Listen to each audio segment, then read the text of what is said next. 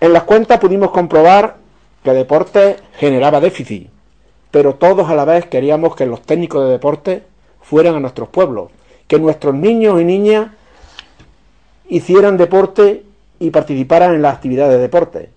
Pudimos comprobar que cultura había déficit, pero todos queríamos tener teatro, cultura, muestra gastronómica y asistir a Fitur, subirnos en el autobús y pasar un día en Madrid. Todos pudimos comprobar que la escuela de música tenía un amplio déficit, más de 100.000 euros. Pero todos queríamos conseguir ese segundo grado en la población de Pozo Blanco, y esta casa apostó por ello porque creíamos que los niños y niñas de nuestra comarca se merecían poder disfrutar de ese grado, de ese segundo grado en esa escuela de música.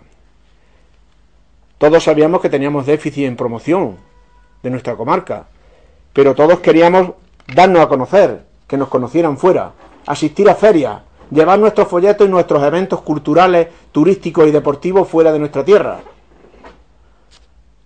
Todos sabíamos que los talleres de empleo había que hacer una aportación, que creaba déficit, pero todos queríamos taller de empleo y todos queríamos que nuestros vecinos y vecinas participaran de esos talleres de empleo. Todos queríamos el apoyo al proyecto de la dehesa, un proyecto que muy pronto eh, verá la luz y que muy pronto a través de la ley de la dehesa será un referente eh, social y económico en nuestra tierra, pero a la vez, lógicamente, había que aportar un dinero.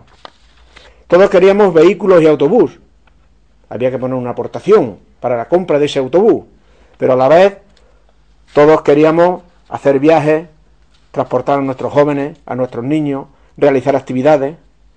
Todos queríamos equipamiento y carpa para nuestra feria, que había déficit, había que aportar en la compra de esa carpa, pero todos queríamos disfrutar de esas instalaciones y de esa infraestructura. Así le podía explicar un largo recorrido que estaríamos aquí bastante tiempo.